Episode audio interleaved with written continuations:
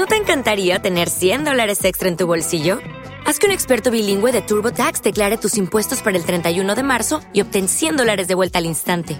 Porque no importa cuáles hayan sido tus logros del año pasado, TurboTax hace que cuenten. Obtén 100 dólares de vuelta y tus impuestos con 100% de precisión, solo con Intuit TurboTax.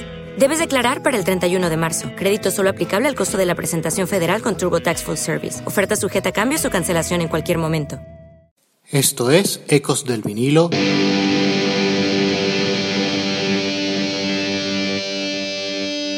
Radio.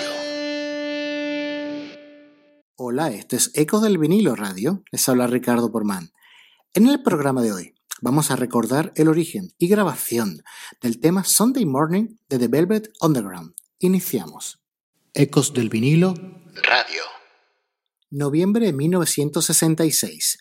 The Velvet Underground y Nico se recluían en los Mercer Recording Studios en Manhattan, New York, para grabar el último corte para su LP debut The Velvet Underground al Nico. A pesar del eterno rótulo de producido por Andy Warhol, poco tuvo que ver el artista con lo musical. Tom Wilson fue el productor de la que era la canción más pop de la banda más transgresora, Sunday Morning. Nico tenía pocas oportunidades de lucimiento dentro de las duras performances de la Velvet Underground y se tenía que conformar con los temas hechos para ella. Después de grabar Femme Fatal, I'll Be Your Mirror y All Tomorrow's Parties, necesitaba una canción más y para ello, un tiempo antes, Lou Reed y John Cale compusieron Una mañana de domingo, Sunday Morning. Según Lou Reed, la inspiración para el argumento de la canción se lo dio Andy Warhol, quien le sugirió que escribiera sobre la paranoia, lo cual se refleja en los versos Watch out, the world's behind you, there's always someone watching you.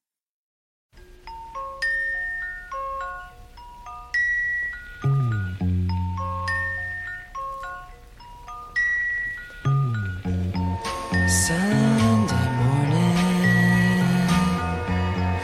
brings the dawn in.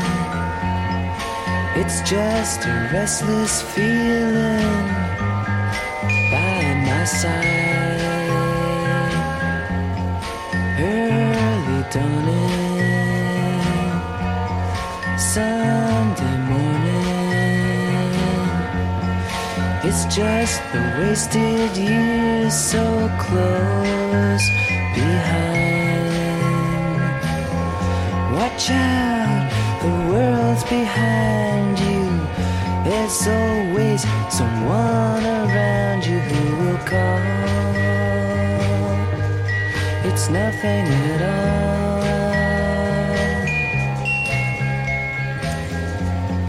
Sunday morning,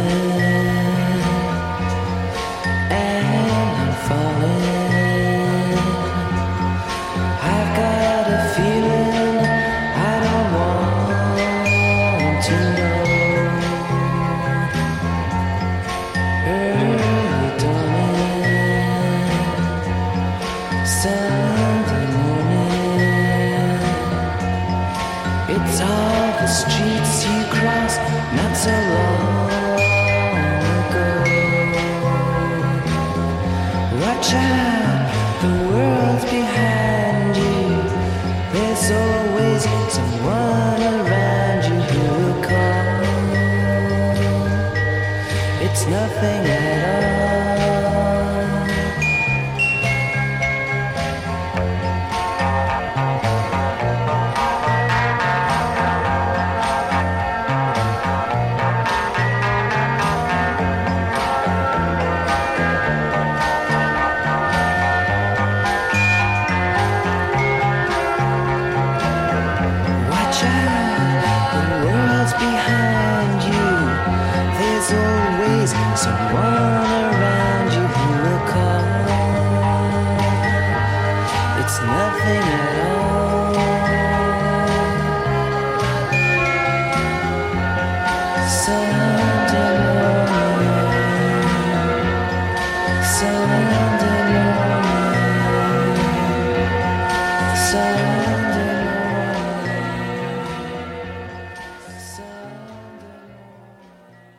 Aunque Nico ya había cantado Sunday Morning en vivo, Cuando llegaron a la sesión de grabación, Lou decidió cantarla él mismo, dejando a la pobre sin su cuarto aporte vocal.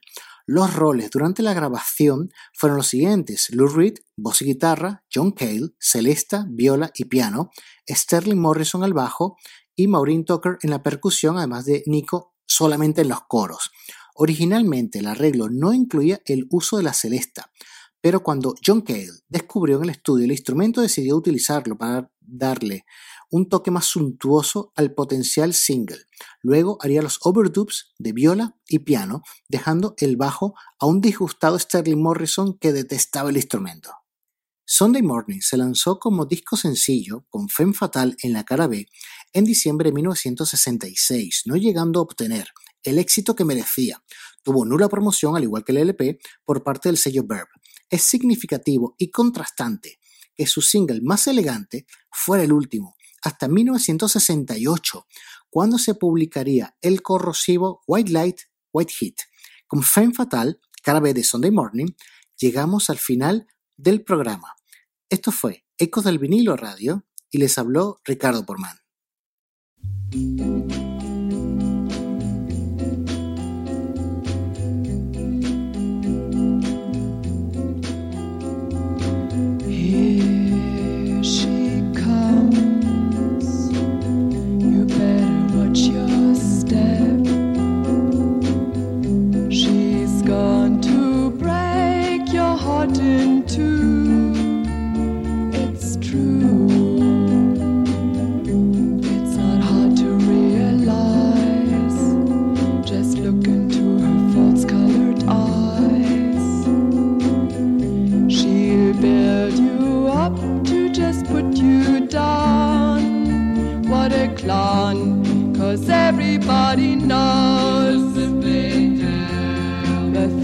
Does to please. She's just a little tease. See the way she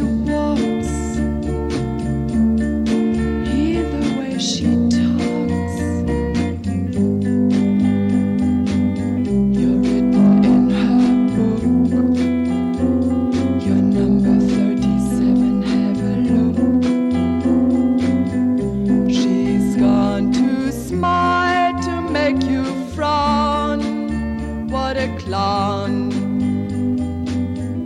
Little boy, she's from the street. Before you start, you're already beat. She's gone to play you for a fool. Yes, it's true, cause everybody knows the things she does to please. Little